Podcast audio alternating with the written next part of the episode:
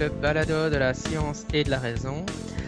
Aujourd'hui, on a un, épisode un peu spécial à vous proposer. Moi et Jérémy, on a, on a demandé aux, contributeurs du Patreon euh, de nous envoyer des questions. J'étais un peu. Euh, voilà. Euh, puisqu'ils contribuent au podcast en, en, donnant, en faisant un don au Patreon on s'est dit, euh, on, va leur rendre un peu l'appareil, leur proposer de, participer au podcast en posant une question. Euh, comme ça, ça fait un peu d'interactivité. Et on a reçu plein de questions. On en a même probablement trop. Donc voilà. Salut Jérémy. Salut. Et donc, euh, on va, on va voir un peu ce qu'ils nous ont demandé. Hein. J'avais pas mis de, j'avais pas mis de, vraiment de, critères pour les questions. En gros, ils pouvaient nous demander n'importe quoi sur n'importe quel sujet. C'était vaste. Mhm. ils connaissent un peu nos, spécialités, je pense. Tu veux, euh, tu veux peut-être lire la première question? La première question était pour moi, si on les fait dans l'ordre ou pas, je ne sais pas. Euh, oui, alors, donc la première question, c'était euh, donc pour Jean-Michel, combien de fois as-tu envie d'abandonner le podcast ou les Sceptics in the Pub de Bruxelles? Et pourquoi? Et surtout, qu'est-ce qui t'a fait continuer? Ouais, c'est une question à propos de... Moi, je pense que tu pourras répondre aussi à ça, même, même si tu es un un sceptique plus nouveau dans le mouvement. Enfin, ça fait quand même quelques années maintenant. Donc. euh... Alors juste, avant, juste avant que tu répondes, je, je, rajoute un petit commentaire parce que je, dois dire que moi aussi je me suis posé cette question euh, euh, par rapport au balado puisque finalement tu as fait euh, des, beaucoup d'épisodes pendant des années tout, absolument tout seul. Et à l'époque, quand j'ai découvert le balado, je me suis aussi demandé à certains moments comment tu avais fait pour faire autant d'épisodes sans te démotiver. Mais à, vrai dire, à vrai dire, j'étais, j'étais semi tout seul parce qu'il y a quand même euh, Nicolas Gauvry qui m'envoie, qui m'envoie des choses de temps en temps. Vrai, Et euh, il m'a, il m'a rejoint assez tôt finalement. Je, je pense que quand j'ai regardé la date, euh, il, m'a rejoint au bout de la première année, quoi. Mhm. Donc de toute façon, la première année, le, son était vraiment mauvais. Mais il, m'a, rejoint quand le son commençait à devenir potable. Mhm. mais c'est vrai que bon, j'ai quand même produit beaucoup, beaucoup, beaucoup de contenu moi-même tout seul, mais mais donc là, la question, c'était est-ce que j'avais eu envie d'abandonner le podcast? En fait, en fait, il y a plusieurs choses. Je crois qu'il y a la question de ce qu'on appelle le burn-out sceptique. Hein. On il y a pas mal de sceptiques qui sont très engagés dans le scepticisme et puis euh, à un moment ils disparaissent. Euh. Oh, on a même un peu ça dans, dans l'ufologie avec les gens qui, qui, disent euh, tout d'un coup je me casse, je veux plus parler d'ufologie. on reçoit parfois ce genre d'email nous deux. Hein. J'ai décidé de ne plus interagir avec la, d'interagir avec la communauté sceptique. voilà, je claque la porte. Mais euh, moi, je crois que le, le, burn-out euh, du type euh, je travaille trop, forcément, il y a des fois où je l'ai eu. D'ailleurs, je l'ai un peu maintenant, dans le sens où j'ai dû finalement, c'est un peu les nouvelles, mais c'est vrai que pour mon livre et pour la thèse, j'ai dû, on m'a demandé de réécrire des passages de la thèse et on, on m'a aussi demandé de retravailler certains trucs du livre pour la troisième fois. Donc, je suis mes vacances sont pas vraiment des vacances, voilà. Et donc, le burn-out, c'est clair, ça, ça, ça, arrive, mais bon, euh, c'est vrai que je m'accroche. Hein. Je, suis, je, suis, un peu, euh, je pense que j'ai un tempérament un peu obstiné. Hein. Maintenant, ça c'est plus pour le burn-out, vraiment la, la, masse de travail. Toi, tu as un peu ça aussi. Il y a des moments, il faut faire attention de pas pas trop faire, puisque bon, forcément, une fois qu'on est trop surchargé, on s'en sort plus, quoi. Et il faut savoir un peu mettre des limites. Euh, Dorian, un sceptique top up, il avait un peu ça. C'est aussi pour ça qu'il a fini par prendre une, une deuxième année sabbatique. Enfin, c'est un moment, il faut, pouvoir mettre des limites. Bah, je crois que le fond du pour, enfin ça c'est peut-être pas la partie la plus intéressante de, ma réponse, mais la vraie question pour moi, ça a plutôt été euh, de dire euh, euh, en fait, moi j'aime bien faire du podcasting. Alors, en fait, j'ai jamais vraiment envisagé d'arrêter le podcasting. Après, on, a la question du rythme, combien d'épisodes on mmh. fait, etc. C'est vrai que faire un épisode par semaine, bon, bah, c'est un peu optimum pour maintenir l'attention des gens. Euh, ils ont, ils ont dû, et ça demande beaucoup de travail de notre part, etc. Bon, c'est vrai qu'après c'est une question d'être dans le rythme. Hein. Chaque année, chaque semaine, il faut, il faut s'y remettre. Quoi. Mais, euh, mais c'est vrai que j'ai eu des la, à la question est-ce que j'ai pensé à abandonner le scepticisme scientifique? La réponse est oui, mais c'était au profit d'autres podcasts. Quoi. C'était pas dans l'idée d'arrêter euh, le podcasting parce que j'aime bien faire ça, mais euh, mais j'ai songé à certains moments à arrêter scepticisme scientifique. D'ailleurs, c'est pour ça qu'à un moment, j'ai créé mon autre podcast, Club, Club JDR, pour, mmh. parler de jeu, pour, pour, diffuser du jeu de rôle. Euh, et voilà. Et puis, pour, pour être vraiment honnête, les, les, moments où ça s'est le plus produit, enfin, j'ai eu des moments où, la, où quand j'ai créé le podcast, enfin au départ mon blog et puis le, mon vieux blog et puis le, podcast par après, j'étais vraiment très très motivé par la par le mouvement sceptique et puis il y a eu des choses qui, qui ont fait que je me suis un peu euh, comment dire euh, j'ai eu des moments où j'ai eu eu du mal à m'identifier au mouvement sceptique ou à la zététique française et du coup euh, je me disais merde pourquoi j'ai pas appelé mon podcast? Il y a un podcast anglais que j'aime bien qui s'appelle Rob, Ken and Robin talk about stuff. Donc c'est Ken et Robin parlent à mm. propos de machin. Je me dis j'aurais dû appeler mon podcast comme ça. un truc complètement neutre qui fait pas référence à la communauté sceptique. Voilà, donc c'est vrai que j'ai eu des petits moments où, en gros j'en avais un peu plus marre de la communauté sceptique aux zététiques et, euh, et, et, je, quand, quand, on a mis un peu des crises d'identification avec où je comprends plus ce qui se fait dans le mouvement sceptique, je, vais donner des exemples après. À ce moment-là, j'avais du mal à être avoir, un, un, foutu podcast qui s'appelle Scepticisme scientifique. Quoi. Mm. Mais euh, voilà. Ben, sinon, pour être plus précis, les, moments où ça s'était produit, c'était euh, au début, je pense que c'était au début de 2010, quand il y avait toutes les affaires, les affaires autour du féminisme et dans la communauté sceptique. Là, j'en avais vraiment ras-le-bol. Tout mon feed sceptique était saturé de trucs style euh, Michael Charmer est un violeur, puis Ben mhm. Radford est un violeur, puis mhm. tous les sceptiques sont des pervers. Et, enfin, de toute façon, bon, je, je prends pas position dans le débat, c'est pas, pas ça, mais à certains moments, donc, euh, j'avais l'idée de, ouais, de changer mon podcast hein, avec un autre nom, mais euh, c'était pas tellement par, par souci d'arrêter le podcast, parce que j'avais envie d'arrêter le podcasting, mais parce que j'avais un peu du mal à, à, comprendre ce qui se passait dans la communauté sceptique. Quoi. Mmh, mmh. Et toi, euh, tu as déjà eu ce genre de. ou l'envie d'arrêter, peut-être pas le podcasting, mais le, la modération de la page Facebook ou des trucs comme ça? Pour la modération, non, parce que parce que ça, au plus au plus le temps a passé, au plus on l'a fait évoluer cette modération, et même s'il y a des il y a des phases, euh, il y a des moments où c'est parfois énervant. Euh, je pense que le plus difficile avec la modération, c'est qu'on doit toujours répéter la même chose. Parce que tu expliques un truc une semaine, et puis la semaine d'après, tu as d'autres personnes qui n'ont pas vu ce que tu as expliqué la première fois qui débarquent et à qui tu dois réexpliquer les mêmes choses. Finalement, c'est un peu comme donner un cours dans une classe qui change toutes les semaines, en fait. Donc ça, c'est un côté un peu parfois euh, usant. Mais en même temps, quand on voit euh, tout ce que ça amène de positif, tous les gens qui évoluent dans leur avis, qui après disent euh, que ça leur a appris plein de trucs, enfin, on a vraiment beaucoup de retours positifs. Donc voilà, ça me motive chaque fois à continuer. maintenant, il y a des fois où je prends un peu de la distance, où je participe pas forcément aux discussions. maintenant, je survole un peu tout ce qui se passe. Et bon, il y a un moment aussi, tu connais un peu les sujets, hein, donc à, force de lire ce qui, ce qui passe sur le groupe, bon, beaucoup de choses que je connais déjà aussi, donc euh, voilà. Mais sinon, l'envie vraiment d'arrêter, euh, ce j'ai pas, j'ai pas eu jusqu'à présent. Euh, voilà, c'est clair que dans la communauté sceptique, tu as, finalement pas mal de tendances ou de, ou de, ou de positions différentes. Ça peut parfois être crispant à certains moments. Mais voilà, moi je suis arrivé à un stade où je me dis bon voilà, la communauté sceptique c'est pas du tout quelque chose qui est qui est homogène, contrairement à ce qu'on peut parfois penser. Euh, et donc voilà, c'est comme ça, il y a plein de gens avec plein d'avis différents et c'est pas nécessaire qu'on soit, on soit tous d'accord ou d'adhérer à tout ce qui passe ou de s'intéresser à tout ce qui passe. Quoi. Oui, et puis je, je pense que bon, une des raisons qui fait que j'ai continué, moi, c'est aussi justement comme un peu, bon, dans ce que tu, pour te rejoindre là, c'est bon, c'est vrai que j'ai un élément de réponse, c'est que je suis obstiné, donc il faut, il faut mm. beaucoup pour me faire abandonner quelque chose, mais aussi, euh, ça c'est juste finalement un trait de personnalité, je pense, mais euh, le mais euh, c'est vrai que bon, l'aspect positif du podcast, c'est c'est vrai que je, le fais, je le fais pour les autres, mais je le fais aussi pour moi parce que c'est gai, ça me donne l'occasion de réfléchir, ça. Mhm.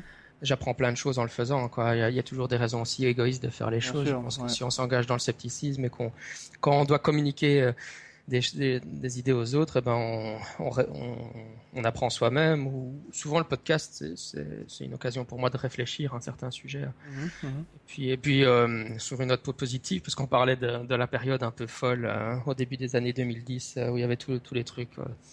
Euh, autour du, des conflits dans la communauté sceptique américaine autour des féministes. J'ai l'impression que enfin, ça s'est très largement calmé maintenant. Je, vois, je vois plus pratiquement plus rien qui passe de ce côté-là. Donc euh, tout le monde est un peu plus zen maintenant. Les gens s'énervent moins.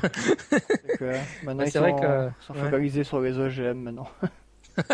c'est vrai que c'est vrai qu'à certains moments, voilà, il y, y, a des mouvements de houle comme mhm. ça dans la communauté sceptique. Il y a des, des, des, des moments. Où faut... Mais c'est vrai que bon, j'ai un moment, en fait, une, des, choses qui m'avait donné envie de faire scepticisme scientifique, c'était évidemment uh, Skeptic's Guide to the Universe, le, podcast euh, de Steven Novella et je crois qu'à un, moment, euh, au moment de, de, ces grandes vagues euh, de débats autour de, de la misogynie dans, dans le mouvement sceptique, j'avais carrément complètement arrêté d'écouter le Skeptic mmh. Guide, j'en pouvais plus quoi. Alors, alors bah, parce qu'il y avait Rebecca Watson dedans et je, vraiment je ne supportais plus quoi. Mmh. Euh, maintenant qu'elle est partie, je, je, me suis remis un peu à l'écouter, mais Ouais, c'est vrai qu'à un moment, à un moment, c'était c'était too much quoi. Il mm. euh, y, a, y, a, des sujets comme ça qui, qui font, mais ça n'a jamais fait que j'ai eu envie d'arrêter le podcast, mais j'ai juste eu envie de le renommer. voilà, j'aurais donné la réponse la plus honnête que je puisse donner sur ce mm. sujet-là. Je, voulais l'appeler euh, Jérémy et Jean-Michel par la par la propos de truc. Bah, c'est un peu le problème quand, quand, on a un mouvement et qu'on s'identifie à ce mouvement, parce que finalement, finalement ce qui compte, c'est de vouloir encourager les gens à la pensée critique, ou faire la promotion de la science, de la, de la pensée rationnelle. Mais après, tu as toute cette politique interne, parfois, des mouvements sceptiques qui, qui est lourd. Quoi. C'est parfois pénible, c'est clair. Ok. Question, question suivante Ouais, je vais te la poser, hein, comme tu as posé la précédente. Euh, avez-vous déjà acquis une conviction par le biais du scepticisme qui s'est par la suite révélé erroné? Si oui, quelles, en ont été les causes?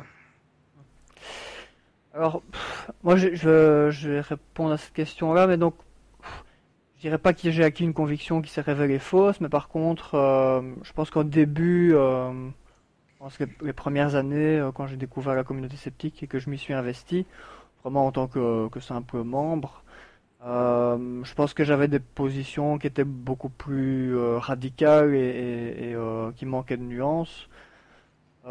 notamment, allez, pour citer un exemple, mais je pense qu'il y, y en a pas mal, mais je prends l'exemple de la psychanalyse, par exemple. j'ai quand j'ai commencé mes études de psycho, je connaissais rien de, de, de la psychanalyse, donc j'avais un avis assez neutre. Puis bon, tous mes profs étaient psychanalystes, donc j'ai essayé de m'y intéresser, donc j'ai eu un avis plutôt positif dans un premier temps. Puis euh, bah, j'ai découvert le scepticisme et j'ai un peu plus interrogé les choses. Et là, je suis un peu tombé dans, l'autre côté. J'ai commencé à avoir un avis très négatif et, très anti-psychanalyse, anti-psychanalyste. Euh, voilà, et puis avec le temps, bah, j'ai un peu nuancé ma position, euh, pas parce que je suis devenu moins, enfin plus positif sur la psychanalyse en elle-même. Je, je, suis toujours très critique par rapport à la théorie et aux effets de la pratique qui sont quand même vraiment pas bah, très positifs, ni l'un ni l'autre. Mais euh, je dirais que j'ai nuancé mes positions parce que j'ai euh, appris un peu à, comprendre euh, qu'est-ce que les gens pouvaient y trouver de positif, quoi. Qu'est-ce qu'ils y trouvaient d'intéressant, comment est-ce qu'ils utilisaient ça pour de manière qui pouvait les aider à certaines choses, les aider à réfléchir, les aider à avoir certaines postures en, thérapie. Et même si ce sont des, des, éléments positifs qu'on peut trouver en fait dans d'autres approches, hein, parce que la psychanalyse pense, n'amène rien de, d'hyper positif qu'on trouve pas ailleurs. Je pense que euh, on peut vite être dans une position hyper caricaturale de dire euh, c'est une pseudoscience, euh, toute la théorie est invalidée, ça ne sert à rien, ça n'a jamais aucun effet. Or, quand on regarde dans les, faits, bah, c'est beaucoup plus nuancé. Or, bon, globalement, c'est pas une c'est pas une pratique qui a beaucoup d'effets positifs pour la plupart des troubles, hein, mais euh, voilà, il y a moyen, si on veut être plus nuancé, il y a moyen quand même de dire certaines choses positives ou d'y trouver certains intérêts, sans pour autant la conseiller, quoi. Hein. Voilà, je pense que ça, c'est, si je devais répondre, je dirais ça. Je pense que c'est valable pour d'autres domaines aussi, hein, d'autres thèmes euh, dans lesquels j'étais moins nuancé. Je pense que ça, euh, arriver à avoir une position nuancée, c'est difficile, je pense au début.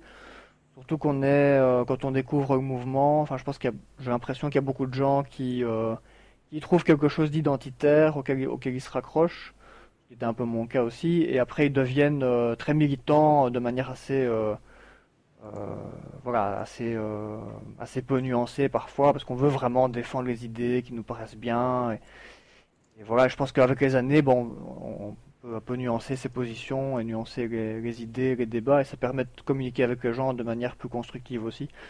C'est pas forcément facile au début. Oui, c'est clair. Bah, je trouve que l'exemple de la psychanalyse est assez, euh, assez similaire à, Enfin, j'y avais pas pensé avant que tu le mentionnes, mais je pense que j'ai suivi un parcours assez similaire. Euh, c'est, ouais, c'est ça. Mais c'est lié aussi à, à, des, réflexions personnelles liées à mon background en philosophie. Hein. Parfois les gens savent que j'ai un background en psycho, parfois ils savent que j'ai un background en philo, mais j'ai un background dans les deux, et du coup ça influence mes opinions. Mais euh, oui, c'est un bon exemple. Je crois qu'on, en fait, en fait, les, on, entend beaucoup d'options, d'opinions très caricaturales, et puis euh, on, s'y accroche, et puis quand on y réfléchit, on se dit ouais, mais en fait, euh, c'est peut-être un peu trop simpliste.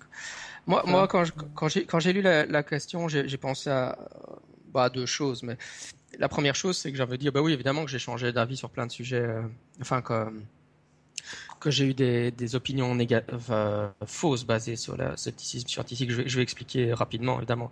Ce que je veux dire par là, c'est que dans les sujets qui m'intéressent, comme l'ufologie ou euh, je sais pas la cryptozoologie ou d'autres, euh, on émet des tas d'hypothèses pour expliquer des cas et il s'avérait que certaines hypothèses se sont révélées fausses. Et donc j'avais une opinion, euh, enfin voilà, parce que j'avais lu tel sceptique qui défendait telle position et puis en y réfléchissant ou en lisant d'autres avis, je me suis dit ben non, ça tient pas la route. Euh, ça, entre guillemets, c'est rien, c'est rien de grave du tout, c'est normal, c'est comme ça que ça se procède. Mais je pense que c'est quand même un, quelque chose d'important. Euh, juste un des premiers exemples qui m'est venu à l'esprit, c'est l'affaire Kenneth Arnold. On a eu des tas de discussions avec ça, avec euh, les sceptiques euh, qui travaillent sur le phénomène ovni. Bon, l'explication classique, c'est les grands pélicans blancs.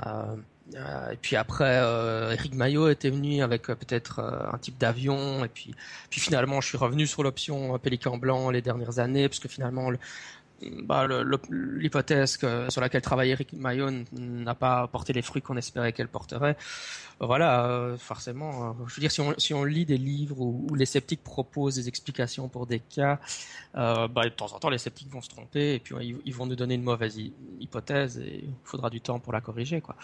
Mais ça, c'est la première chose à laquelle je suis j'ai songé. Un, exemple un peu extrême de ça euh, que j'aime parfois donner, c'était. Ben alors là, ça remonte à très très très très très loin, donc euh, c'est peut-être un peu illustratif. Mais disons, je mets un gros bémol parce que ça remonte vraiment à très loin, ça remonte à, mon adolescence. Donc euh, je ne sais pas si mon souvenir est, est précis. Ouais, l'exemple que j'aime, je crois que j'en avais parlé une fois à Septicopum, mais c'est euh, quand j'étais adolescent, j'ai le souvenir d'avoir vu une émission avec Henri Brock où il, où il, euh, il parlait euh, de la torsion de cuillère par macropsychokinèse mhm. et où il montrait des métaux à mémoire de forme. Donc c'est des métaux, si on les chauffe, qui se déforment et qui changent de forme. Mhm. Et tu te dis, bah oui, voilà, tu as une cuillère qui est faite en métaux de mémoire de forme, tu la chauffes et ça change la forme. Et alors on se dit, bah ouais, c'est comme ça qu'Uri Geller faisait, Uri Geller faisait les les, sa, sa macropsychokinèse quoi. Et euh, j'avais regardé ça et j'étais un sceptique extrêmement débutant. Euh, dans mon souvenir en tout cas, et je m'étais dit bah oui voilà c'est l'explication de, comment de comment Uri Geller fait son truc. Euh, les, métaux à mémoire de forme, forcément je veux dire il y avait Henri Brock, physicien, qui donnait l'explication X euh, pour les pour les faits, je me dis bon bah ça tient la route quoi. C'est vrai qu'il avait fait une démonstration et tout. Bah, une fois qu'on se renseigne sur comment Uri Geller fait vraiment euh, les déformations de cuillère, il, n'y a absolument aucune preuve qu'il utilise des mémoires, des métaux à mémoire de forme. Euh, il utilise juste des trucs d'illusionnisme bien plus classiques. Euh, par exemple, il plie, il plie, beaucoup la cuillère avant et puis il la prépare. Et puis comme ça, elle est déjà, elle est déjà préparée à l'avance. Il n'a plus qu'à la prendre et elle se casse très facilement. Ou alors il utilise ce qu'on appelle misdirection. Donc euh, il détourne l'attention et puis il la plie euh, physiquement mmh. avec ses mains dessus pendant. Mmh. Mais il a absolument pas besoin de se faire chier avec des métaux à mémoire de forme. Ou en tout cas, s'il l'a fait, il l'a fait. Il y a absolument aucune preuve de ça. Quand on, on l'a jamais pris en flagrant délit d'utiliser des métaux à mémoire de forme. Euh, enfin voilà quoi, parce que c'est possible, mais il faudrait pouvoir prouver qu'il l'ait fait quoi.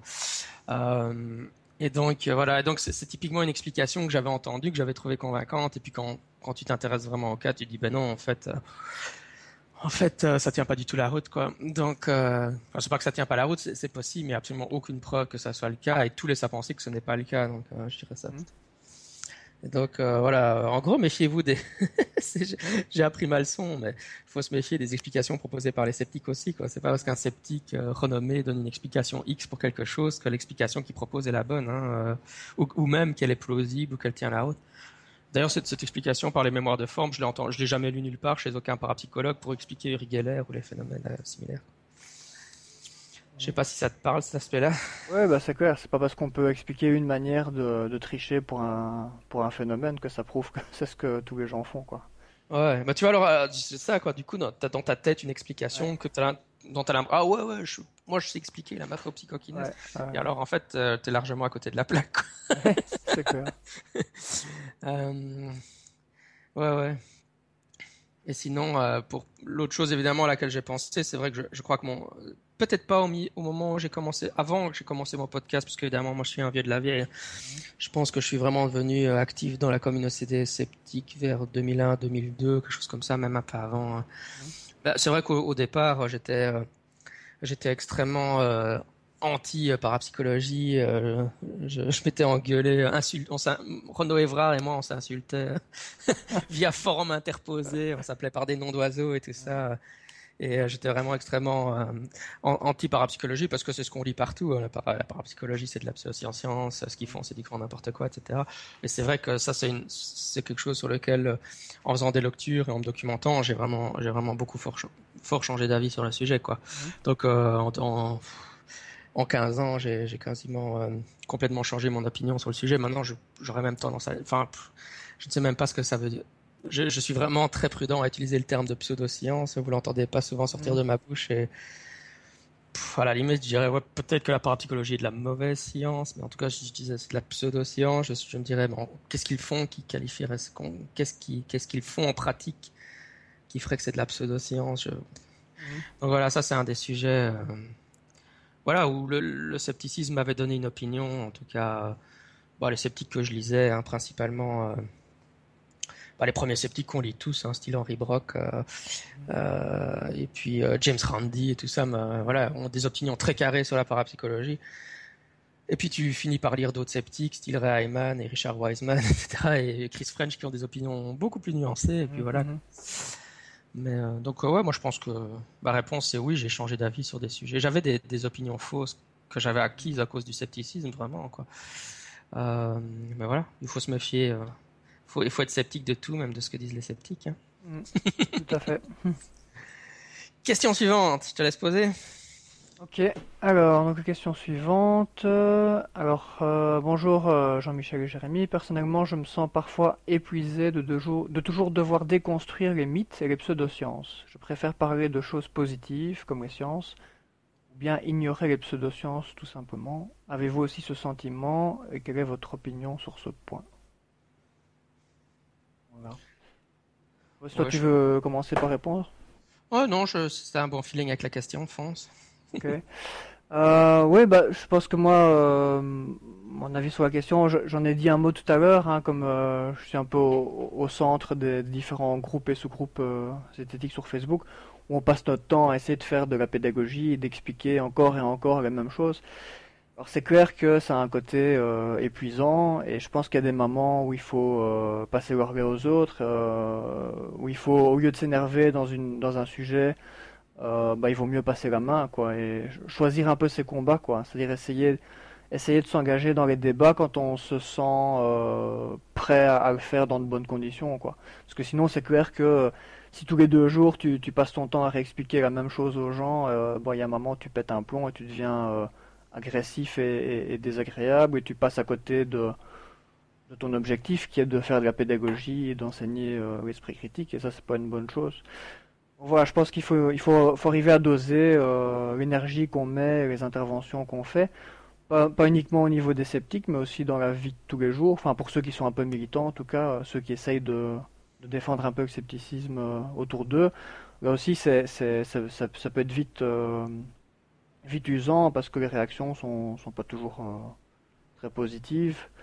Euh, bon, comme, comme pour n'importe quel militant hein, qui essaye de militer pour une cause, bon, c'est souvent ça emmerde les gens, ou ils comprennent pas, ou ils trouvent qu'on exagère. Enfin voilà, ça demande de l'énergie pour arriver à faire ça dans de bonnes conditions.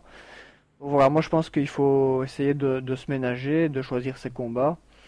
Et euh, ça, ça permet de, ne pas euh, s'user sur la durée et de continuer à, arriver à faire de la pédagogie euh, et enseigner des choses tout en, tout en voyant que ça a des effets positifs. Quoi. Et je pense que ça reste important de le faire parce que même si on réexplique toutes les semaines la même chose, hein, sur le, groupe euh, zététique par exemple, bah, c'est chaque semaine à des gens différents. Et donc euh, euh, voilà, sur une année, tout, tout, le temps que tous les modérateurs et tous les membres qui participent beaucoup ont, passé à expliquer des, choses de base, entre guillemets.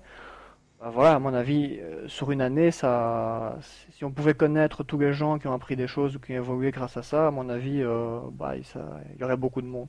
Donc ça, ça vaut la peine qu'on le fasse. Voilà, mon avis.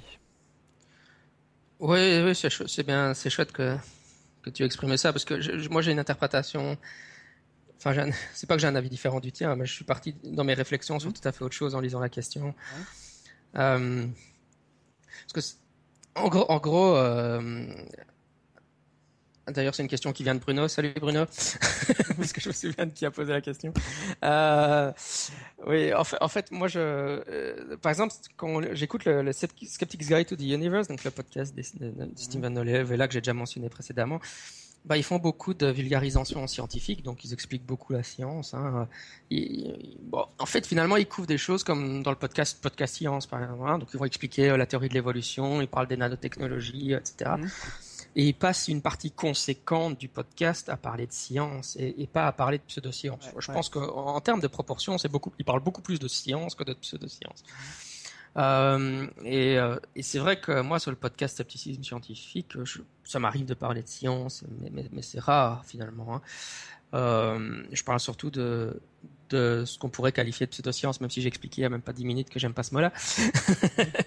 Mais en gros, c'est un peu ça ma réponse. Moi, je, ce que je peux constater, c'est que dans mes centres d'intérêt, en fait, hein, je, parle vraiment de mes centres d'intérêt. Je, bah, par exemple, il y a Monster Talk, qui est le podcast consacré à la cryptozoologie. Ce, podcast-là, je l'écoute vraiment systématiquement parce que ça me passionne. Par contre, Skeptic Guide, ça, ça m'interpelle moins parce que il fait, pour moi, il y a trop de science dedans et c'est pas la chose qui m'intéresse le plus en fait. Je mmh, mmh. Je suis pas spécialement euh, étonnamment hein, forcément à fond dans, dans, la vulgarisation scientifique quoi. Mmh. Euh, de manière générale, les sujets qui m'intéressent c'est vraiment ce que les gens considèrent comme étant des pseudosciences.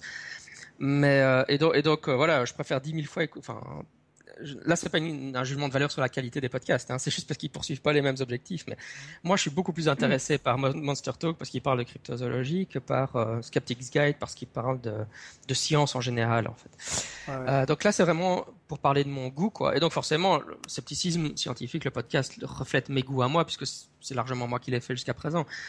Mais bon, maintenant, si on avait un collaborateur qui se rajoutait et qui voulait euh, parler de, science de manière générale, personnellement, moi, je serais pas, serais pas contre on a même eu ces genres de questions à Bruxelles Sceptico Pub où je disais est-ce qu'on inviterait quelqu'un à Sceptico Pub pour parler juste d'astronomie, par exemple? Mais euh, jusqu'à présent, quand il y avait moi et Dorian, Dorian était plutôt contre cette approche. Il disait non, il faut, ça diluerait trop notre activité. Il y a déjà des clubs d'astronomie, etc.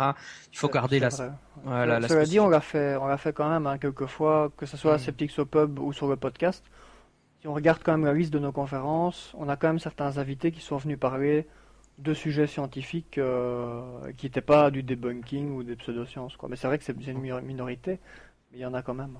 Ouais, ouais, ouais. Oui, là, je, trace à très grande ligne. Et puis, c'est vrai qu'en plus de 300 épisodes, presque 350 maintenant, on a couvert vraiment beaucoup de choses. Mais en fait, ce que j'essaie vraiment de dire, c'est que moi, mes intérêts me portent vers les, pseudosciences. et, je pense que la, je crois que l'idée, c'est que derrière la question, c'est qu'il y a un aspect négatif dans, justement, on fait du debunking, quoi. Et donc, finalement, c'est une tâche ingrate ou euh, c'est une tâche mineure ou qui, une tâche désagréable à faire ou c'est un peu comme euh, sortir ses poubelles, finalement. j'ai l'impression qu'il y a cette idée-là, mais ma réponse à la question, c'est que moi, je l'ai jamais vécu comme ça, en fait. Euh, pour moi, pour moi, c'est pas un savoir négatif, quoi. C'est pas une tâche de vider ses poubelles. C'est euh, les poubelles de la science. C'est euh, une tâche positive, en fait. Pour moi, en fait, si par exemple Serge Brett Morel déconstruit l'astrologie, son travail de déconstruction de l'astrologie, c'est pas pas un travail en négatif, c'est un travail en positif. Quoi. Il, mmh. construit un savoir positif quand même. Si on explique le phénomène ovni de manière sceptique, c'est un travail, euh, c'est un travail positif. En fait, on crée de la raison et de la science, on crée, de l'érudition. Enfin, c'est un travail d'érudition, mais je le vis pas comme étant quelque chose qui a une tonalité négative et, et c'est quelque chose qui me qui me qui me passionne toujours quoi. Mmh. Enfin, je, je sais pas si c'est clair. Ouais, c'est clair. C'est vrai que euh, par exemple, pour moi, savoir ce qui s'est vraiment passé euh, lors du cas Enfield, c'est pas sortir les poubelles de la science, mmh. c'est vraiment passionnant à savoir quoi. Et, diffuser une information plus correcte sur le cas, euh, c'est fait de la vulgarisation scientifique, mais voilà, c'est aussi euh, c'est de la vulgarisation scientifique parce que pour mmh. moi explique, enfin voilà, pour moi étudier le phénomène ovni, étudier les phénomènes paranormaux, pour moi c'est pas de la pseudoscience, c'est de la science finalement. Mmh. Donc euh, je, je le vis, je le vis pas comme quelque chose de négatif. Donc Ma réponse à moi, c'est euh, non, je suis jamais épuisé de faire ça parce que c'est ce qui me passionne. j'ai juste pas. Euh, euh, oui, enfin, ceci dit, c'est vrai que le phénomène ovni, comme j'ai fait ma thèse dessus, parfois là, ça me saoule. Mais ça, c'est la, c'est la courbe du thésard en fin de thésard. On en a marre du sujet. Mais, mais par exemple, l'épisode d'Enfield qu'on a, qu'on a fait la semaine dernière, je l'ai réécouté. Je me dis, oh, c'est vachement cool quand même. J'aimais bien notre propre épisode. Donc. Oui, euh, voilà. Enfin non, c'est parce que c'est ce sujet-là qui m'intéresse quoi. Et si, mhm. si je devais faire par exemple euh, les, sujets que couvre euh, Podcast Science, je j'aurais pas la, la, même passion pour le faire quoi. Je, je, suis content que les gens de Podcast Science fassent ce qu'ils font, tu vois. Mais c'est juste pas mon c'est juste pas mon trip quoi. Ouais, je partage assez ton ta position. Je dirais plus que ce qu'on fait c'est c'est de la science mais avec des thèmes qui sont un peu en marge, mais voilà simplement. Exact, exact. Alors, question suivante. Hello à tous les deux. Alors, comme ça, je n'ai pas particulièrement de questions, sinon peut-être une idée. Que pensez-vous de l'idée d'interviewer en même temps deux sceptiques avec des avis différents sur une question Un presque débat, voire même un tenant et un sceptique? Qu'est-ce que tu en penses, Jérémy? Euh, Alors, moi j'aime bien l'idée, mais je pense que ça pose plus des problèmes techniques euh, qu'une question d'envie. Euh, déjà, simplement, être à trois ou plus sur Skype, c'est pas, pas facile. Euh, parce que voilà, il n'y a, pas une non-verbal, donc euh, on a tendance à, se couper les uns les autres, etc. Mais, euh, mais l'idée est intéressante, je trouve, notamment d'avoir deux sceptiques avec des avis différents. à ma connaissance, c'est une chose qui s'est s'est pas beaucoup faite et qui, qui pourrait être intéressante dans pas mal de sujets, donc l'idée me plaît bien pour avoir un, tenant et un sceptique, euh, bah en soi, moi, c'est une idée qui me plaît bien aussi, mais c'est là, c'est vraiment, ça demande une plus grosse organisation, ça demande de connaître un minimum les positions de chacun et aussi de connaître un minimum le sujet, parce qu'à ce moment-là, il faut pouvoir modérer aussi, quoi, parce que faut pas non plus qu'il y ait une personne, par exemple, qui, qui se fasse complètement écraser par les arguments et qu'après le podcast donne une vision biaisée de l'un ou l'autre avis. Bah, voilà, c'est pas ça demande plus d'organisation pour que ça se passe dans de bonnes conditions. Et c'est pas facile je trouve par, euh, par Skype. Mais voilà peut-être euh, en live euh, à Septic in the Pub ça serait plus, plus possible en tout cas. Oui c'est des choses dont on a aussi discuté à Septic au Pub plus que le podcast je pense mais. Oui c'est une question enfin c'est pas des, des choses auxquelles on a réfléchi mais il n'y a pas de enfin moi j'ai une réponse facile en théorie et difficile en pratique à faire. Mmh. Il y a un format de, il y a un format de débat que je trouve optimum. C'est, euh, c'est le format qu'utilisent les débatteurs américains en apologétique versus contre-apologétique, où on fait euh, chacun, on, donne un thème à deux interlocuteurs et puis on tire au sort qui a la, le, la première séquence, et puis le premier interlocuteur tire au hasard. À 10 minutes pour faire une allocution euh, présentant sa thèse pendant 10 minutes, la position qu'il défend, et puis l'interlocuteur va présenter, aura aussi préparé 10 minutes, il fait ses 10 minutes. Et puis après ces deux phases d'introduction, on fait euh, deux rounds de réponses de 5 minutes. Euh, donc euh, mhm. après que l'interlocuteur B ait fait son intervention, A a 5 minutes pour répondre de nouveau à B, puis B a 5 minutes pour répondre à A. Et on fait deux fois ça, et donc ça amène à un débat de 10, 20, 30, 40 minutes. Voilà. 10, 20, 30, 40. Ouais, c'est ça. Et ça, c'est vraiment un débat optimum. Et, je l'ai entendu faire sur un podcast dont j'étais extrêmement fan et malheureusement c'est terminé, qui s'appelait euh, euh, Reasonable Doubt, donc les doutes raisonnables, et qui était un podcast consacré à l'apologétique, mais vraiment de très très très haut niveau. Euh, et donc, euh, ils arrivaient à trouver des apologètes vraiment euh, compétents, enfin des, gars intéressants, et, et certains de leur équipe se dévouaient. Et alors, ils enregistraient à tour de rôle. Mais ça veut dire qu'en fait, en pratique, euh, ils choisissaient un thème avec l'apologète, et puis des deux côtés, ils écrivaient un texte qu'il faut qu'ils vont mettre 10 minutes à lire, où ils mhm. développent leurs arguments, chacun de leur côté, puis ils s'envoient les fichiers audio, puis ils écrivent les contre-arguments de 5 minutes, etc. Donc ça demande un, un, boulot énorme, enfin un boulot assez conséquent, et puis après, il faut éditer ça. Mais euh, en même temps, l'avantage, c'est que les deux ont le temps de la réflexion, puisque, je sais pas, on se donne des deadlines, mais... Mhm il y a une semaine d'intervalle entre chaque intervention, par exemple. Et puis, de toute façon, à la fin, on, fait un épisode complet avec le débat. Mm. Mais là, c'est vraiment des conditions optimum pour le débat, pour vraiment avoir un débat de, fond de chez fond. Quoi. Mm. Euh, bah, c'est génial. Travail, quoi. Ça demande pas mal de travail pour avoir des débats, un débat d'aussi bonne qualité. Et puis, euh, moi, ça me plairait vraiment de l'avoir avec un, chrétien, mais euh, mais j'ai jamais vraiment trouvé le chrétien. Ceci dit, il y avait l'apologète que j'avais interviewé une fois, euh, avec qui il serait peut-être possible d'avoir ce genre de débat. Il serait certainement preneur. Mais en gros, c'est vrai que voilà, il y a, il y, a, il y, a, il y, a, il y a trois facteurs. Il y a, enfin, il y a, il y a, non, il y a deux facteurs. Il, faut trouver, il faut, il faut avoir le temps de faire ça parce que c'est vraiment quelque chose qui demande du temps et du travail. Il faut avoir, enfin, il faut avoir les compétences parce que finalement, l'apologétique et la contre-apologétique, c'est des débats très pointus. Donc, euh, euh, je suis sûr que par exemple l'apologète que j'avais interviewé il y a un an ou deux, euh, il aurait des arguments assez, assez, il, il enverrait du lourd, donc il faudrait s'y mettre sérieusement pour débattre avec mmh. lui, donc ça demanderait du travail. Et, euh, et puis bon, euh, voilà. Et puis il faut trouver la personne aussi. Donc c'est pas toujours facile de trouver une personne pour qui accepterait.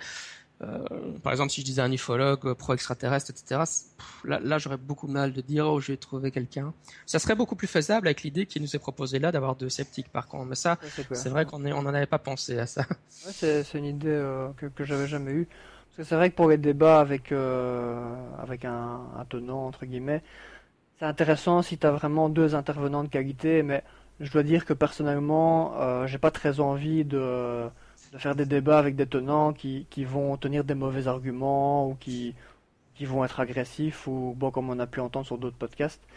C'est parfois drôle à écouter, eh, eh, c'est parfois drôle à écouter, mais je trouve pas que c'est ça vaut la peine qu'on investisse beaucoup de temps pour faire ça. Quoi. Il faut vraiment des intervenants de, de bonne qualité. Et ça, c'est vrai que c'est pas forcément facile à trouver dans d'autres sujets non plus. Hein. Je veux dire, euh, finalement, on n'a pas tant de contact que ça avec euh, les représentants de qualité de, de, ce qu'on critique. Donc, c'est simple de trouver ces gens. Quoi. Mmh, mmh, mmh. Ouais, c'est finalement toujours une question de, masse de travail et de temps qu'on a. Hein. c'est, il faudrait, il faudrait qu'on ait. Voilà, s'il y avait des gens dans qui veulent, qui veulent nous donner un coup de main pour organiser ce genre de choses, on sera toujours preneur. Hein, c'est, vrai quoi. Tout à fait. N'hésitez pas à vous faire connaître si vous voulez donner un coup de main.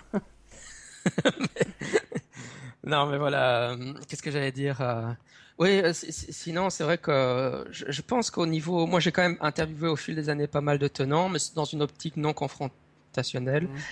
Mmh. ce qui surprend parfois un peu les gens, mais je pense que ça a donné une bonne réputation aussi au podcast. Mmh. Et c'est quand même assez riche d'avoir un peu des avis contradictoires sur le podcast.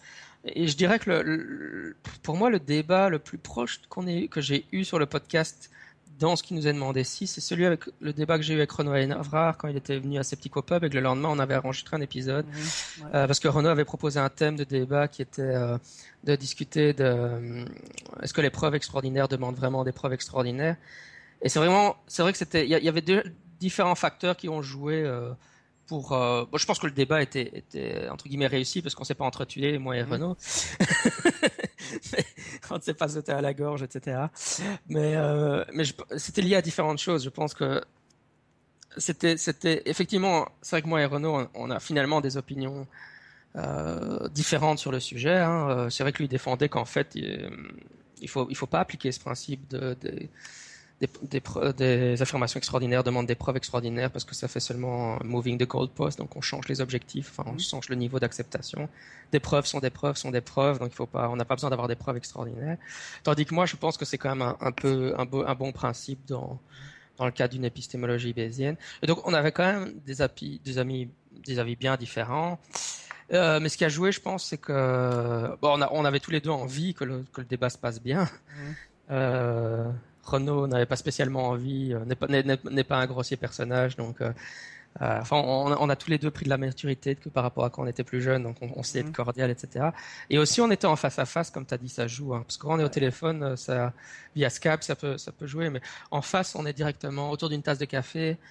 Euh, voilà, on, a, on avait eu le temps de chatter avant et tout. tout le monde, on est dans une bonne ambiance. Tu peux créer une. Enfin voilà, l'ambiance joue beaucoup pour éviter que, que, que, les gens ne, enfin que le débat ne dérape quoi. Donc je dirais que c'est l'épisode le plus euh, le plus proche de cette idée-là hein, que j'ai jamais fait.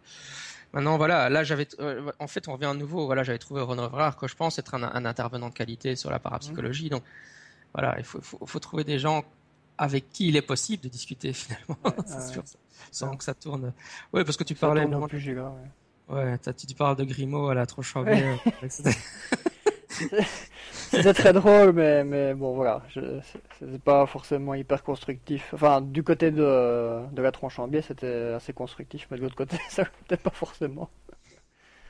Oui, parce que le, notre but, enfin, notre but à nous, c'est de, de, donner de quoi penser à la communauté sceptique et pas.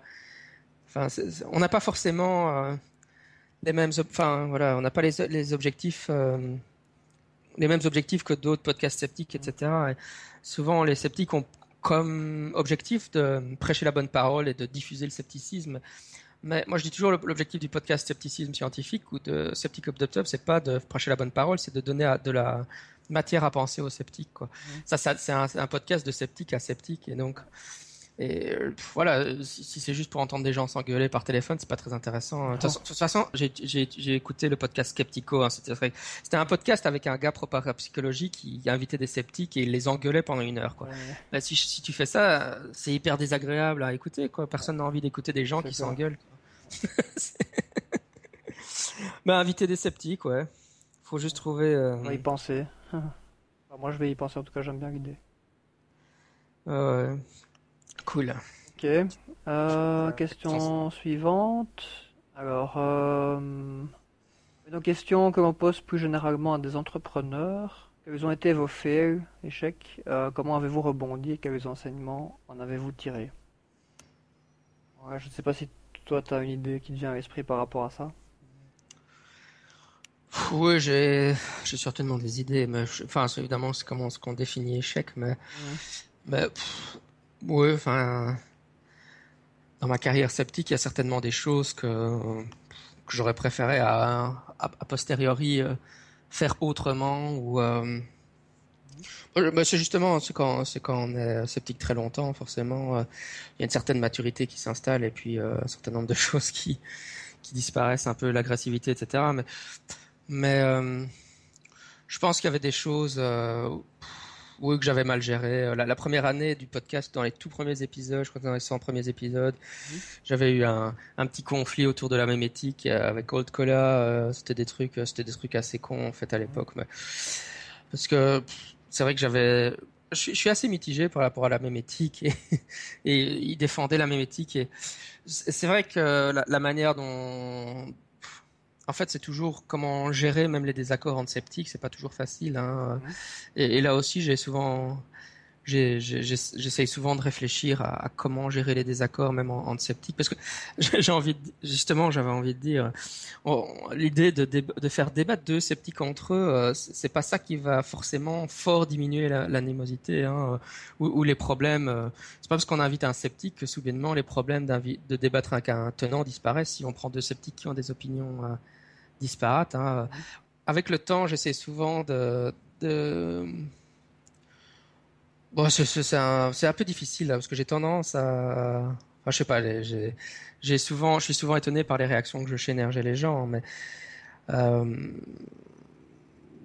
en fait, je parle dans vague, alors c'est assez difficile à dire.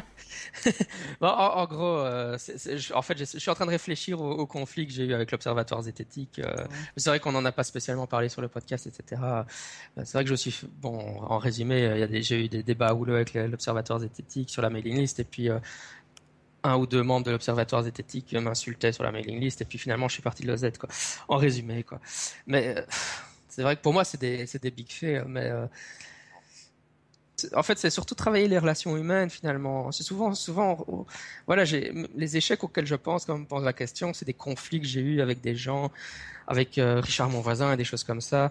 Euh, enfin, c'était un autre conflit que celui sur la mailing list de l'OZ parce qu'il n'est pas sur la mailing list de l'OZ, Richard, mais il y a des choses où, surtout quand j'étais plus jeune, hein, euh, quand, il y a une dizaine d'années, c'est vrai que j'étais beaucoup plus euh, enfin voilà, je, m'excitais sur les forums internet, et un peu comme on lit sur, la, sur la page Facebook de l'Observatoire d'esthétique. Quoi, j'étais mm. un sceptique assez agressif. Maintenant, euh, aujourd'hui, j'ai parfois des gens qui, qui, réagissent de manière assez euh, violente à mon égard d'un point de vue sceptique et je suis pas trop sûr de pourquoi en fait.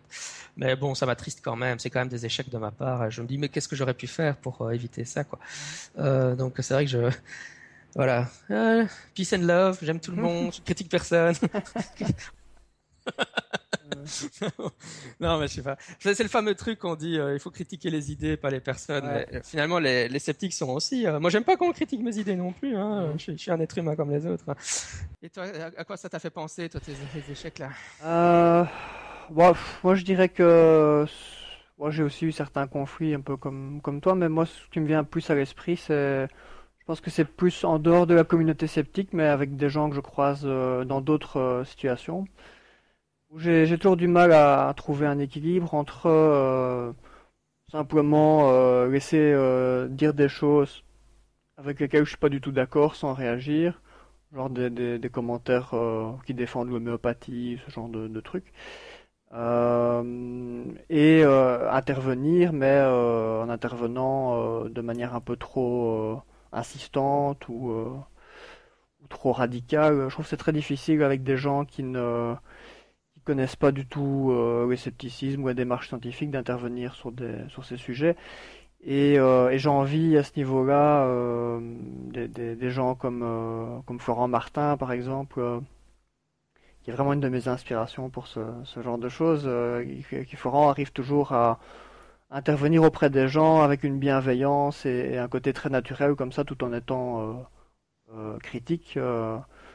Euh, voilà, moi j'ai souvent du mal à trouver cette, euh, ce bon équilibre. Euh, une autre personne qui fait ça très bien aussi, c'est le, pharmacien hein, Olivier Bernard. Je pense qu'il est vraiment un, un exemple assez, assez, exceptionnel à ce niveau-là aussi, au niveau communication. Voilà, je pense que même quand on pratique, on essaie de pratiquer, de s'améliorer, voilà, il y a des gens qui sont plus doués que d'autres. Et c'est pas forcément facile de rester toujours hyper bienveillant. Euh, quand on est énervé par les réponses des autres, énervé par le fait qu'ils sortent des arguments complètement foireux, ou qu'ils connaissent rien à la méthode scientifique et que donc les démarches que tu essaies de leur expliquer, bah, ça leur parle pas et les balayent d'un revers de main. Euh. Bah, voilà, ça c'est parfois, euh, j'ai parfois regretté comme ça certaines interventions que j'ai eues auprès de, de, de, de, collègues ou de contacts comme ça, interventions qui n'ont pas donné grand chose et qui, à mon avis, ont plus donné une impression bizarre où les gens ont dû se demander euh, pourquoi il vient nous emmerder avec ces trucs sur l'homéopathie. euh, voilà, ça c'est parfois des choses que je regrette personnellement. Bon, j'essaye de. J'essaye de m'améliorer aussi et de, de, mieux communiquer sans pour autant ne rien dire parce que je trouve quand même que quand on, quand on croit une, à, à, l'utilité d'une cause par rapport au, au, public, je pense que c'est quand même important d'essayer de, de faire un, minimum de militantisme pour cette cause quand on a l'occasion, sans pour autant euh, être agressif ou poussif avec les gens, mais euh, je pense, pour moi, ça me paraît important, en tout cas, de pas euh, d'intervenir quand il y a des choses à dire sur le sujet, un minimum, quoi. Oh bah ouais, c'est vrai que ça, c'est, on est un peu tous dans ce cas-là. Moi, j'ai souvent, enfin, j'ai eu ça encore cette année avec avec le le shiatsu, euh, donc c'est une pratique de massage japonais à l'aïkido. Il y a pas mal de croyances de ce type-là à l'aïkido. Enfin, c'est des gens que je connais. C'est pas toujours évident à gérer parce que c'est des gens avec qui je suis sur le tatami, etc. ils ont, ils veulent te proposer des massages pour améliorer, euh, améliorer euh, ton foie ou ta rate et des choses comme ça. Et enfin, c'est c'est toujours comment réagir à ça. Bon, j'essaye d'être le plus Ouais, à la fois de dire quelque chose et à la fois, à la fois l'amener d'une manière qui soit écoutable, euh, enfin voilà, qui puisse être entendu par l'autre. C'est vraiment, c'est vraiment, enfin ça c'est le dilemme de, c'est le dilemme de, de, tous les sceptiques, je pense. Ben, moi, en fait, les, les conflits que j'ai eu au fur et à mesure des années avec, avec les sceptiques, je pense que ça m'a, ça m'a souvent fort affecté. C'est plus des choses qui m'ont, pour revenir à la première question, donné envie de laisser tomber le podcast. Mmh. Mais euh, c'était, c'était souvent lié à, ben, c'est parce qu'en en fait, on se fait déjà, on se fait déjà rentrer dedans par les tenants. Euh, mmh. je sais pas, moi, je me prends, je m'en prends souvent plein la gueule par les ufologues, etc. Alors, la, la sensation, enfin, pour moi, c'est toujours plus accru parce que euh, la, la, euh, je parle en franglais là, mais c'est toujours plus hmm, douloureux quand tu te fais attaquer par des sceptiques parce que tu te dis mais tu te fais attaquer par ton propre camp quoi c'est toujours mhm. c'est pour ça que c'est toujours plus pénible quoi finalement la, la, difficulté de communiquer le scepticisme aux non sceptiques ça ça fait partie de la vie de tous les jours des sceptiques quoi finalement c'est vrai que. Bon, sinon, sinon au niveau des échecs, au niveau des échecs, je pense que bah, bah je sais pas si c'est si des, je les ai jamais vécu comme des gros gros échecs, mais c'est vrai que je pourrais, je, pourrais dire que j'aurais voulu, enfin, je voudrais qu'il y ait le plus d'auditeurs au balado. Mm. Mais, je voudrais, euh, je voudrais qu'il y ait plus de monde à ces petits pop Quoique là, on a la salle remplie, donc il faudrait changer mm. de salle. Ça serait beaucoup de boulot pour nous. Mais euh, voilà, j'aurais, je sais pas, j'aurais voulu avoir un, publié un vrai bouquin avant. Maintenant, il y en a un qui arrive. Et il a, il, l'accouchement, c'est très douloureux d'ailleurs. Mais il est bientôt là. Ouais, quand même, il est bientôt là. Normalement, au mois d'octobre, ça là. Euh, voilà, donc il a. Ouais, il y a des choses comme ça, mais c'est peut-être le genre de choses à, à laquelle la, personne qui a posé la question euh, pensait. Euh, parfois, je me dis, oh, la tronche en bien a tellement de succès maintenant. je suis sûr qu'ils ont beaucoup plus d'auditeurs que nous, etc. Mais Ouais, je vais pas dire que je pense jamais ça, mais ça, ça, ce genre d'idée me frôle, mais euh, ça, ça, ça m'affecte pas tellement en fait, euh, un, tout petit peu. En, gros, ouais, si j'avais des millions d'auditeurs, je serais content, quoi. Je vais pas mm. dire que ça me, ça me laisserait indifférent, mais, mm. mais, euh, voilà, je veux dire, je, je, me rends bien compte que j'ai un, podcast qui justement s'adresse plus aux, sceptiques qui veulent aller un peu plus loin sur des sujets, etc. Et donc j'ai un peu un, un, programme, c'est un peu un programme de niche finalement. Et donc, euh, et donc ça, ça, me, voilà, ça, ça ouais, forcément, on serait plus content si ça avait plus de succès, mais si c'était ça finalement que la personne demandait, je, ma, ma réponse est euh, largement, je suis satisfait avec mhm. avec les taux d'audience du, du balado. Mhm. Oui, on a quand même, euh, je pense, pas mal d'épisodes où il y a où il y a plusieurs centaines d'auditeurs sur l'épisode. Oui, c'est ça. Et puis on a, on a toujours, comme tous les podcasts, beaucoup de mal à avoir des chiffres exacts. Enfin, c'est pratiquement, c'est impossible d'avoir, d'avoir des chiffres exacts. On a, on a, on a assez, euh, on a assez d'épisodes. Et puis, euh, comme j'ai dit toujours, les bonnes personnes sont celles qui l'écoutent de toute façon. Donc, on, a, on a atteint notre public cible, qu'il y a des gens qui l'ont écouté. Euh, voilà. Bah, je, je pense que il y a, y a et euh, bah, je, même, même pour aller plus loin, je dirais que c'est vrai que maintenant, à l'heure actuelle, je rends bien compte que que YouTube est la plateforme pour mettre du contenu, qu'on touche beaucoup de monde, blablabla, et tout. Mais mhm. moi, personnellement, je préfère largement consommer de l'audio que, du, que de la vidéo. Euh, je dois avouer que sur beaucoup de chaînes YouTube qui sortent euh, sceptiques, j'en regarde très peu. Et c'est pas parce que j'aime pas ce qu'elles font, mais c'est juste que j'aime pas m'asseoir et regarder un programme sceptique en vidéo. et je préfère largement écouter de l'audio dans ma voiture. J'ai une heure de route à l'aller, une heure de retour à la voiture. Je peux écouter trois tonnes de podcasts euh, dans mes trajets. Et, et, pour entendre des gens parler de science et de philosophie, j'ai pas vraiment besoin d'avoir une image pour ça. Et donc, je suis peut-être un vieux de la vieille ou je suis peut-être anormal pour ça, mais voilà. Du coup, je produis le type de, le type de contenu que j'aime bien, j'aime bien moi-même consommer. Euh, même si, euh, voilà, si on faisait des vidéos, probablement que avec des marionnettes, euh, on toucherait plus de monde. voilà. cela dit, par rapport à ça, euh, on a, on a, enfin, moi, en tout cas, moi, j'ai prévu de, de tester la, vidéo à Septic Sim de Pub et de voir un peu ce que ça donne si on filme euh, une ou deux conférences qu'on les diffuse sur YouTube. Donc voilà, il y a quand même des idées d'évolution dans l'air aussi. Mais comme tu disais, les, faire des vidéos YouTube, vraiment pas filmer des conférences, mais faire des vidéos, c'est tout à fait une autre activité ça prend un temps absolument dingue, c'est presque un, métier secondaire, quoi. Et c'est tout à fait autre chose que ce qu'on fait, évidemment, quoi. Ouais, je pense que c'est ça. Je veux dire, si, si on faisait de la vidéo, on pourrait pas, on pourrait difficilement produire euh, mm. un épisode par semaine. Euh, l'audio, l'audio permet d'aller beaucoup plus vite quand même. Hein. Mm, mm. Voilà. Et alors euh, la dernière, la dernière question est en fait une très longue question, commentaire, machin. Euh, c'est un auditeur très fidèle qui m'envoie souvent des messages. Et euh, il, pose une question sur mon autre podcast, Club JDR, parce qu'il contribue au Patreon pour euh, les deux. Donc je vais brièvement dire un, mot sur Club JDR, ça me permettra de faire de la pub. Mais, mais avant ça, il, mentionne quand même l'une ou l'autre chose à propos de scepticisme scientifique, qu'il voudrait, qu'il voudrait avoir un épisode de Nicolas Gauvry voilà, bon, c'est pas le seul, mais Nicolas est quand même, comme toujours, très occupé. quand on parle de problèmes de burn-out, Nicolas aussi souvent en burn-out et euh, faut lui laisser, le temps. je suis sûr qu'il proposera des épisodes, mais voilà, je veux pas, euh, j'ai pas trop envie non plus d'exiger de lui ou de lui mettre la pression pour faire des épisodes. Euh, il fait un épisode quand il a une idée, quand il a envie de le faire. Donc, euh, en tout cas, en tout cas, Nicolas n'a pas dit qu'il arrêtait le podcast. Hein, simplement, quand je lui en parle, il me dit oh, je suis trop occupé pour le moment. Hein, c'est ça. Donc, il y a certainement un jour des, épisodes de Nicolas Gori qui reviendront sur le podcast. Et puis, il mentionne il mentionne l'épisode sur les écoles Steiner. Je pense que cet épisode-là, euh, il en dit merci à Jérémy pour son podcast sur les écoles Steiner. C'était vraiment, c'est vraiment un bon point de vue utile que je n'avais pas du tout.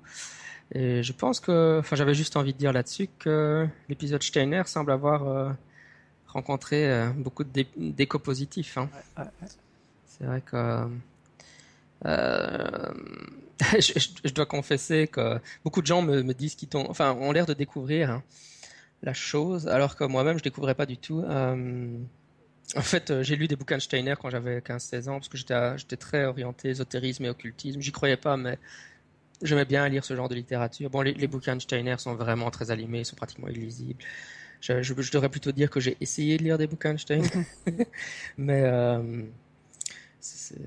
j'ai lu des bouquins sur Steiner, euh, le Goetheanum et tous ces machins-là en Allemagne. Euh, je pense que ma grand-mère euh, avait même été au Goetheanum.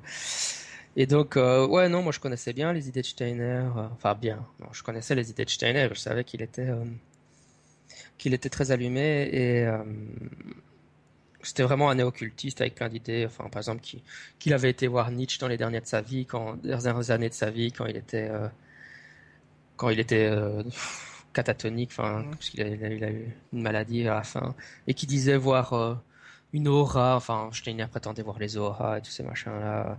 Il y a toutes sortes d'anecdotes assez farfelues sur Steiner. Euh, donc j'étais familier de l'individu. C'est vrai que ça faisait très longtemps que je cherchais quelqu'un pour parler de Steiner, mais comme souvent, le problème c'est de trouver quelqu'un de compétent. Et du coup, quand je suis tombé sur le blog euh, en question, j'étais ouais, j'ai trouvé quelqu'un. c'est pour ça que je t'ai envoyé le lien. Mais, c'est marrant. Euh. T'avais entendu parler de Steiner avant ou euh, t'as découvert un petit peu, Un petit peu, mais je connaissais pas plus que ça. En fait, je connaissais un peu l'anthroposophie et tout ce qui touche à Blavatsky et tout ça. J'aime bien le thème de l'ésotérisme, mais bon, je, je, suis assez fan de Krishnamurti aussi, qui est lié un peu à toute cette histoire. Mais je connaissais pas plus que ça les idées de, de, Steiner en détail. Quoi. Ça m'a mhm. beaucoup intéressé aussi, l'intervenant était, était, assez passionnant, effectivement. Ouais, ouais c'est le sujet du néo-occultisme qui est un immense sujet en fait, mhm. et qu'on a, il faut, faut, trouver des gens pour en parler, c'est pas si facile. Euh. C'est très, très, tentaculaire en fait. Hein. On mhm. trouve ça dans plein de sujets, avec plein de liens, plein de personnages importants de ce courant. Quoi. Oui, euh, donc quand j'étais adolescent, il y, avait, il y avait un gars, un universitaire qui avait publié un bouquin qui s'appelait L'ésotérisme, hein, Pierre Harifard, je pense que c'était un franc-maçon. Et euh, c'était un livre qui avait été euh, qui avait été très formatif dans ma dans ma tout, dans mon adolescence où il parlait bah, de l'ésotérisme et du néocultisme, toute, toute la bande, Blavatsky, Steiner, Gurdjieff. Enfin, c'est le comte de Saint-Germain. on, s'éloigne certainement, mais c'est vrai que c'est un sujet vraiment tentaculaire. Il faut, faut lire euh, le pendule de Foucault et des choses comme ça. Mais, mais d'ailleurs, euh, ouais, c'est vrai que tu parles de, de, de, Krishnamurti, qui était donc un disciple, euh, enfin, qui devait supposer reprendre la suite de, de, la société théosophique après Annie Besant, qui là même l'avait repris de Blavatsky et mhm. Steiner était une une, scission de la théosophie. Juste pour l'anecdote, euh, euh, il y a eu une série TV sur la jeunesse d'Indiana Jones. Je sais pas si tu as eu l'occasion. Oui, ça, ça, date. Vu ça. Et dans, dans la jeunesse d'Indiana Jones, il y, a un épisode où, où il y a, euh, il y a Annie Besant et il y a pas Blavatsky, il y a Annie Besant et qui est donc la chef de la théosophie je pense que ça se passe à Madhyar en Inde. Et Indy Jones est enfant, il est en Inde. Et, euh, et à Krishnamurti, je pense qu'il intervient. Je crois qu'Indy Jones fait du, fait du cricket avec Krishnamurti, si mes souvenirs sont blancs. Ils sont tous les deux enfants à ce moment-là. c'est une, une, une, série qui n'a pas du tout eu de succès parce que c'était trop intellectuel pour, euh, pour les Américains. c'est un peu bête si, si jamais, euh, si jamais euh, ça vient sur, on arrive à se la procurer cette série, on fera, on devrait faire un, des épisodes. On, regarde les épisodes de Indy, Jones, la jeunesse d'Indiana Jones. et on, couvre les petits épisodes où il parle de, de, de théosophie, etc. Ouais, désolé, je dis Indy Jones, mais c'est en, japonais qu'on dit Indy Jones. En, français, on dit pas tellement ça, on dit toujours Indiana Jones. Mm. Japonais, ça, ils appellent ça Indy Jones. euh, voilà. Cool. Et euh, voilà, bah juste, euh, juste euh, pour terminer, puisqu'il y avait quelques questions. Il y, a, pas mal de gens qui m'envoient toujours des mails en me disant ouais, pour Club JDR, où t'en es, etc. Bah, comme ça, juste faire un peu de pub pour Club JDR. Pour ceux qui connaissent pas, c'est mon autre podcast consacré aux jeux de rôle. Et pour l'instant, on est dans une campagne euh, de One Ring sur le Seigneur des Anneaux. Et euh, en fait, il y a souvent des questions, puisque j'avais promis qu'on jouerait à la suite des Montagnes Hallucinées.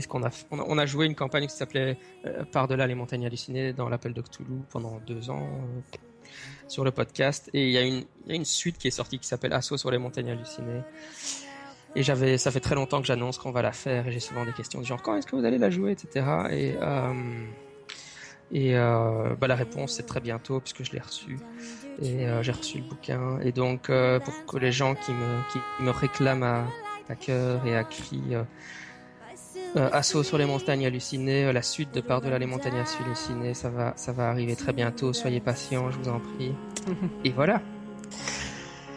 Est-ce que tu as quelque chose à ajouter sur ces questions? C'est bien, on, a, on en avait vraiment beaucoup, mais on les a toutes faites, je pense. Non, on a tout fait. Euh, J'ai rien à ajouter, donc euh, euh, voilà, je pense qu'il y avait des questions assez intéressantes. En tout cas, c'était sympa de pouvoir répondre aux questions des, auditeurs et de voir un peu ce qu'ils se posaient comme questions de leur côté. Ah, cool.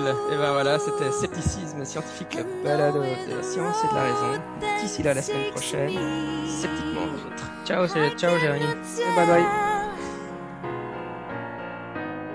We came all this way, and now comes the day to bid you farewell. places I have been, many sorrows I have seen, but I don't regret, nor will I forget who took that road with me. Night is now falling.